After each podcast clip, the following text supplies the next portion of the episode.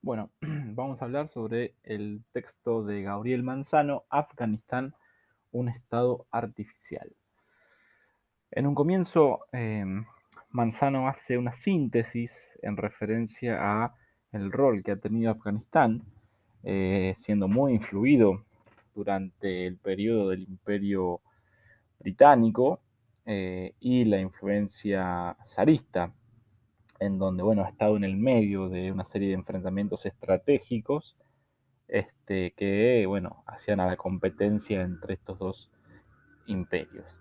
Durante la Guerra Fría, Estados Unidos eh, pretendió contener el avance del comunismo, por lo tanto también fue em, intervenida y muy influenciada por los Estados Unidos.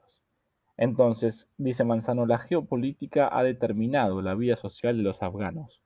No solamente su posición, sino que los elementos físicos del territorio han tenido una influencia importante en el intento fallido de consolidar un Estado nacional estable. Los proyectos nacionales que no representan la realidad afgana y generalmente obedecen a intereses exógenos, aunados a la diversidad cultural y el, y el accidentado territorio impiden que exista una identidad afgana común en todo el país. Em, actualmente Afganistán ha surgido nuevamente como un elemento importante para los intereses estratégicos de eh, las potencias occidentales.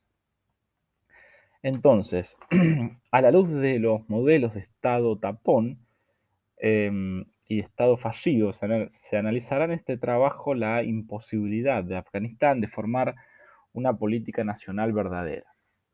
Em, pues la denominación Estado Nacional, bueno, hace referencia em, a una suerte de unidad, a una suerte de homogeneidad social, cultural, que justamente Afganistán no la tiene, sino que tiene un conjunto de identidades regionales que no han logrado conformar un proyecto nacional y donde la intervención extranjera ha sido determinante en el curso político del país. El objetivo central de este ensayo consiste en analizar los factores que han provocado que Afganistán sea considerado como un estado tapón. Entonces, se puede decir que mm, Afganistán es un estado tapón. Las tres características principales del estado tapón son su geografía, su influencia en la región y la orientación de su política exterior frente a, la competencia entre sus vecinos. Sin embargo, su particularidad más importante es la ubicación dentro del campo de batalla de sus dos vecinos, los cuales compiten por influencia en la región. En el caso de Afganistán se ubica en medio de los dos imperios en competencia por supremacía eh, en Asia Central, la India británica y la Rusia zarista. Entonces, Em, el propio estado tapón se puede asumir que em, tiene un rol básicamente de evitar el contacto directo o el conflicto entre dos em, potencias. La ubicación geográfica ha marcado a Afganistán convirtiéndolo en un estado justamente tapón entre potencias que buscan dividir al pueblo afgano para poder expandir su poder en la zona. Esta división, entre otros elementos, nos permitió la creación de un verdadero Estado-nación con un nacionalismo de cohesión en el que estuvieran integrados los diversos grupos étnicos que se encuentran en Afganistán. Em, al término de la Segunda Guerra Mundial, el mundo se transformó en un sistema bipolar. Fue entonces que Estados Unidos tomó el lugar de Gran Bretaña como potencia mundial, todo esto lo sabemos, este, entonces, em, tomó obviamente el lugar de Gran Bretaña y buscó ejercer influencia en el Medio Oriente en busca de petróleo, acceso a recursos naturales y sobre todo la contención del comunismo de la Unión Soviética. Entonces Afganistán se vio envuelto nuevamente en un juego de dos superpotencias, en el cual encontraba en medio, se encontraba en el medio del campo de batalla. Esta rivalidad proporcionó a Afganistán cierto desarrollo debido a que la Unión Soviética y Estados Unidos trataron de superarse en el ofrecimiento de ayuda. Esta ayuda incluyó obviamente asistencia militar, desde helicópteros, armas ligeras, em, aviones de combate, bombarderos, etc. Esto, por supuesto, generó resentimiento entre las etnias que se encontraban fuera del poder. Eh, este resentimiento llevó a un conflicto interno. Los mujahideen afganos, apoyados por Washington, se convirtieron en las tropas de choque antisoviéticas. Pues para los afganos la intromisión soviética era, un nuevo intento desde el exterior de someterlos a una ideología y a un sistema social ajeno a ellos. Los afganos comunistas dependían de la ayuda soviética, mientras que los mujahideen, em, término que significa combatientes o guerreros de la fe en la Guerra Santa, recibieron asistencia de la alianza entre Pakistán y los Estados Unidos y Arabia Saudita. Em, entonces, la CIA, junto con Pakistán, le brinda ayuda a los mujahideen durante la contienda que duró de 1980 a 1989. Se estima que fue alrededor de 4 mil eh, millones de dólares. Es decir, esta guerra fue la resistencia afgana a la invasión soviética, ¿no es cierto? Que ya venía en Afganistán un proceso eh, opositor a el régimen socialista de eh, Taraki, eh, Nur Mahmud Taraki. Entonces, lo que hace la invasión soviética fue unificar este movimiento de resistencia en el año 79. La fuerte participación, además de Arabia Saudita, correspondió a su estrategia geopolítica en la zona, ya que buscaba oxigenar la situación interna, así como reactivar su liderazgo penislámico para hacer frente a las actividades revolucionarias eh, de los fundamentalistas chiitas y sunitas. Entonces, Arabia Saudita garantizó la hegemonía sunita y wachabi dentro de la yihad. La yihad se considera que es em, la guerra santa para los musulmanes.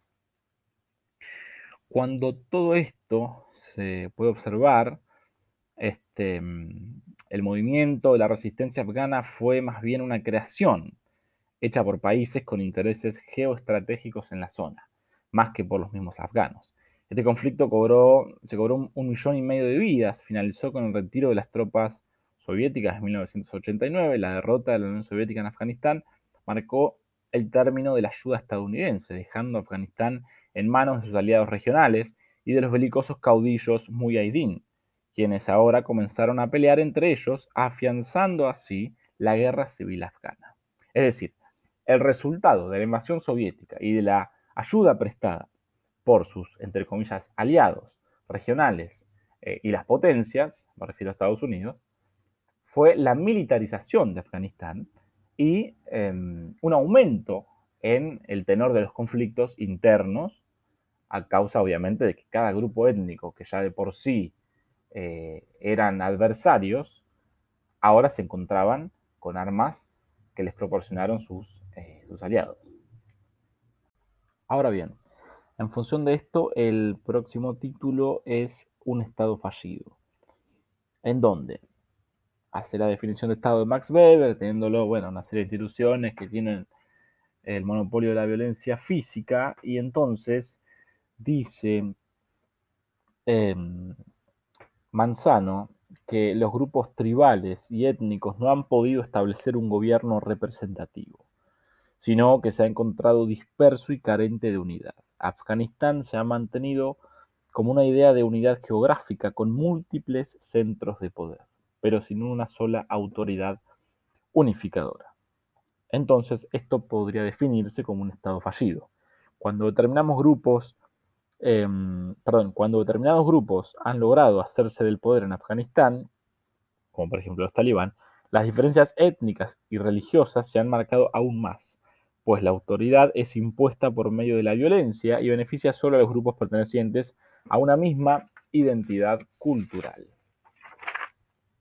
Entonces, la rivalidad entre los grupos étnicos ha sido explotada por las potencias extranjeras, otorgando apoyo económico y, armamento al grupo que más le conviene a sus intereses, lo que ha provocado una dispersión del poder que se opone a la centralización del control sobre los medios económicos y de violencia que corresponden a un Estado-nación en el sentido moderno.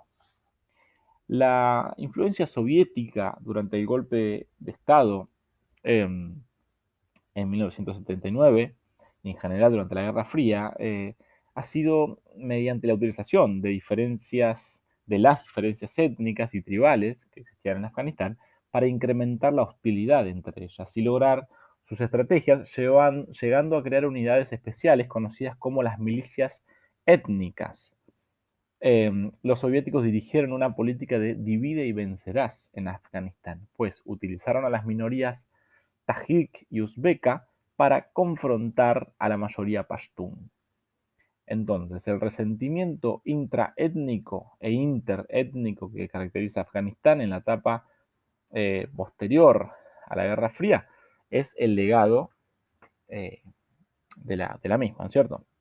Entonces, es fundamental establecer conexiones entre ellos para desarrollar un análisis sobre la cuestión principal que define un Estado, un proyecto común. En Afganistán este no existe, pues la política interna está definida por la influencia externa. El conflicto entre los grupos al interior del Estado no corresponde a un proceso propio, como la concepción de Weber, sino a las tensiones provocadas por la importancia geopolítica de la zona, ya sea como un amortiguador entre fuerzas imperiales a nivel global o como eh, una zona de influencia para las potencias regionales. Irán, Arabia Saudita, Pakistán, etc. Entonces, otro tema importante es, con respecto al Estado fallido, los actores eh, no han tenido un control efectivo que permita cohesión en el país.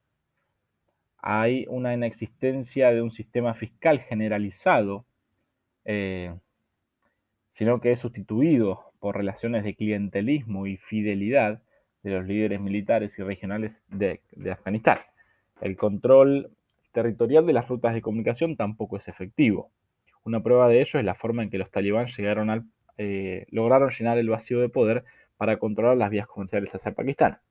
Por último, el descontrolado cultivo y comercio del opio, que es un elemento que refleja la carencia de instituciones centralizadas que regulen la economía y que estandaricen el marco legal. Entonces, en continuación, em, siguiendo con este tema, eh, aunque los Estados Unidos y gran parte de la comunidad internacional han condenado fuertemente la política afgana en cuanto al narcotráfico, debe decirse que por mucho tiempo y durante la Guerra Fría se promovió el tráfico de drogas para mantener el eh, financiamiento alternativo de los grupos que colaboraban en la contención de la Unión Soviética en la región. Tercer punto, el surgimiento de los talibán. Entonces, tras la retirada de las tropas soviéticas, Afganistán estaba dividido en feudos controlados por señores de la guerra que habían luchado y cambiado de bando en diversas ocasiones. Pakistán, por ejemplo, se beneficia con la presencia de un Estado fallido en Afganistán, ya que con su capacidad de influencia es mayor ante la, debilidad de una autoridad central. Esto le permite lograr sus propósitos en un juego de suma cero.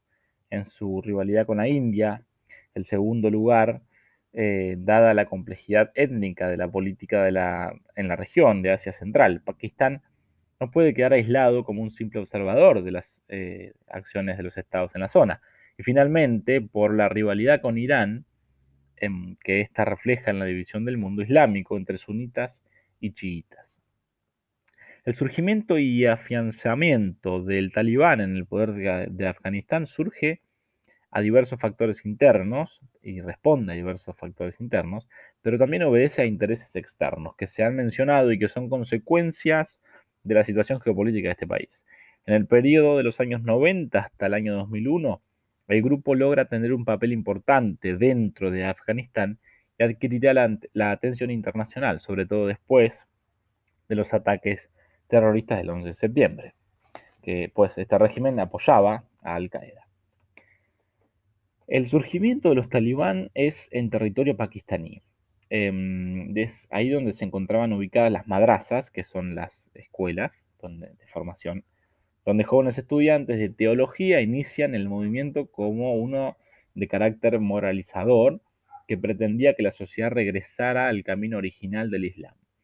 Los talibán son de origen sunita, caracterizados por el fundamentalismo y la mano dura, los talibán han sido criticados por la comunidad internacional, principalmente por su visión determinista y por la concepción del uso de la violencia como un medio legítimo. El surgimiento de los talibán se debe a una complejidad de factores, em, uno que se destaca entre los demás es el étnico. La población afgana puede dividirse en siete diferentes grupos étnicos, que en general no tienen en Afganistán su mayor representatividad. Este es el caso de los pashtunes, que representan un 42% de la población. El siguiente grupo eh, son los taikios, perdón, taikos, con un 27%, eh, luego los siguen los hazaras y los uzbekos, ambos con un 9%. Este es uno de los principales elementos que impedirán una cohesión de la población. El movimiento talibán surgió con, el objetivo de restaurar la paz, desarmar a la población, reforzar la ley del Sharia, que es la ley musulmana interpretada por los sabios islámicos, y defender la integridad del carácter islámico en Afganistán. Sin embargo, se trataba de un grupo radical que respondía a los intereses de Pakistán, pues habían eh, sido instruidos en madrazas pakistaníes.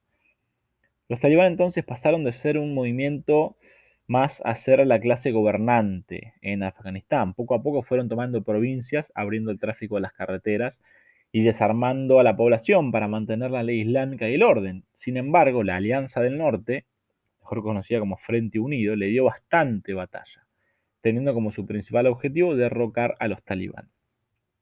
El Frente Unido estaba, ah, estaba integrado por varias etnias eh, y, bueno, además contaba con el apoyo militar y político de Rusia, India, Irán y la mayoría de los estados fronterizos, debido a que, como ya se explicó, los principales grupos étnicos en Afganistán se encuentran en más de un estado. Por ejemplo, los taikos se localizan en Afganistán y en Tajikistán, los uzbecos también viven en Afganistán y en Uzbekistán, eh, son bastante complejos eh, y esparcidos por, por distintas regiones. Entonces, el aspecto fundamental para el fracaso del intento de los talibán por ejercer un control efectivo en el país fue la imposibilidad del régimen de conciliar la fracturada situación política y social durante el periodo en el cual Kandahar estuvo en control de los talibán. Es evidente que el fracaso del surgimiento del Estado en Afganistán se deriva de la permeabilidad de su política interna, característico de su condición de Estado tapón, impidiéndoles llegar a las provincias del norte, que nunca tuvieron bajo su control, eh, siendo que el Frente Unido jamás se sujetó al gobierno de Kandahar, es decir, que no logró la centralización tanto de los factores políticos como de los sociales. Cuarto punto, Afganistán y la guerra contra el terrorismo. Uno de los resultados del Estado fallido de Afganistán fue la creación e instalación en el poder de los talibán. Este gobierno vivió al margen del sistema internacional, imponiendo políticas extremistas que violentaban los derechos humanos de su ciudadanía. Durante los enfrentamientos entre los talibán y las, diferencias etnias, y perdón, las diferentes etnias afganas, se permitió el ingreso de un pequeño grupo de combatientes árabes liderados por Osama Bin Laden. Dice acá abajo, nacido en Riad, es uno de los empresarios de la construcción más ricos de Arabia Saudita. En 1980 comenzó a reclutar guerrilleros pro-afganos para, para combatir en la resistencia soviética y establece sus primeros campamentos. Entrenado por la CIA, aprendió cómo mover dinero a través de sociedades fantasmas y paraísos fiscales, a preparar explosivos, a utilizar códigos cifrados para comunicarse y a ocultarse, dirigente de la organización Al-Qaeda.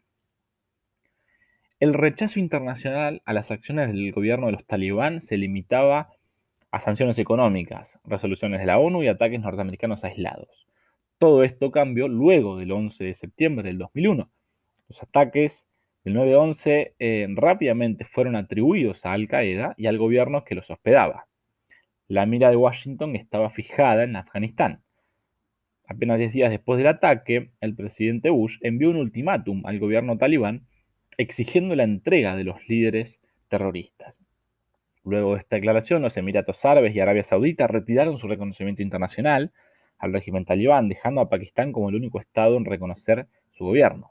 Hasta que, Islamabad decidió cerrar la embajada el 22 de noviembre. Afganistán quedó cercado con la alineación de sus vecinos con la política estadounidense. El 7 de octubre del 2001, una operación militar compuesta principalmente por, por fuerzas de la OTAN, llamada Libertad Duradera, comenzó el ataque armado contra Afganistán. Esta operación fue llevada a cabo en coordinación con una ofensiva terrestre de la Alianza del Norte. La combinación de ataques aéreos y la ofensiva militar conjunta de la Alianza del Norte y fuerzas militares occidentales fue demasiado para los talibán. En diciembre del mismo año fue instalado bajo la protección de las fuerzas occidentales un gobierno interino en el territorio afgano. Entonces, ¿cuáles eran los objetivos de la invasión de Afganistán? Las justificaciones eran, eh, luego del, del 9-11, la destrucción de un grupo terrorista, la instalación de un gobierno democrático, que se manejara según las normas internacionales de derechos humanos, y la eliminación de uno de los productores más importantes de opio y heroína a nivel mundial. Sin embargo, existían varios otros intereses subyacentes en la zona, principalmente intereses petroleros, influidos por la importancia geoestratégica de la región, el deseo de estabilizar la región conteniendo la expansión del fundamentalismo islámico, etc. Bueno, este sería el texto de Gabriel Manzano.